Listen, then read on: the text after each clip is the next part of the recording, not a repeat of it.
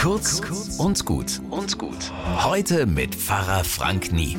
Du, wie viel hat dein Fahrrad gekostet? Ein Nachbarjunge will's ganz genau wissen. Das Rad gefällt ihm, aber damit so richtig cool ist, fehlt halt noch was. Es muss dann auch cool, schön, teuer sein. Also fragt er, wie viel hat dein Fahrrad gekostet? Und ich weiß es wirklich nicht mehr und antworte, du, das ist schon so alt, das habe ich vergessen. Oh Mann, jetzt ist der Kleine enttäuscht.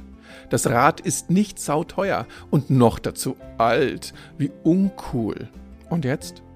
Mit einem Satz wende ich das Blatt.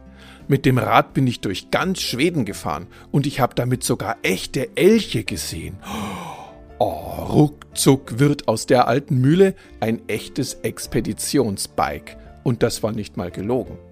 Echt? fragt der Bub. Ich nicke.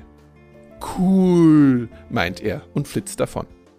Geld ist eben doch nicht das, was den Dingen ihren Wert gibt. Gott sei Dank. Bis morgen.